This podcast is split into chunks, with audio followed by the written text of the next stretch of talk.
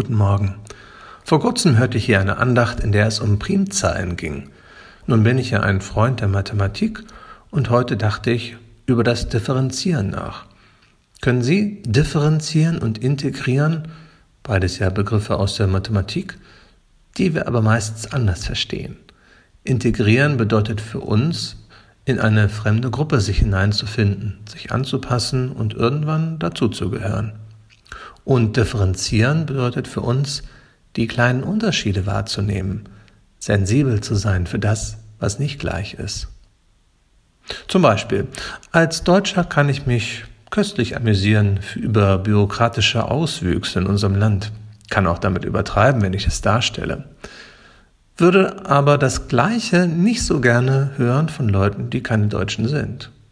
Das ist vermutlich in den meisten Kulturen so gerade gestern von einem Comedian mit vietnamesischen Eltern gehört, der sich über seine Heimatkultur köstlich lustig machen kann. Aber man müsse halt differenzieren, ob er das selber sagt oder ob sich jemand anders abfällig über Vietnamesen in Deutschland äußert. Das geht nicht. Genauso muss man differenzieren, ob zum Beispiel ein Jude sich über bestimmte Eigenheiten seines eigenen Volkes lustig macht oder ob ein Philosoph wie Richard David Brecht dämlich dümmliche Klischees über orthodoxe Juden verbreitet. Das ist nicht dasselbe. Da muss man differenzieren. Auf der anderen Seite muss man aber auch differenzieren, ob jemand, wie gesagt, dümmliche Klischees verbreitet oder ob jemand Todesdrohungen gegen Juden ausstößt und dem Staat Israel das Lebensrecht abspricht, wie es die Terrororganisation Hamas tut. Beides sollte man natürlich nicht tun. Aber es ist eben auch nicht dasselbe.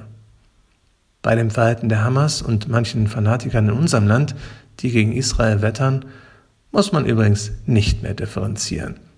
Beides ist absolut indiskutabel und hat keinen Platz in unserem Land und sollte auch sonst nirgendwo auf der Welt Platz haben.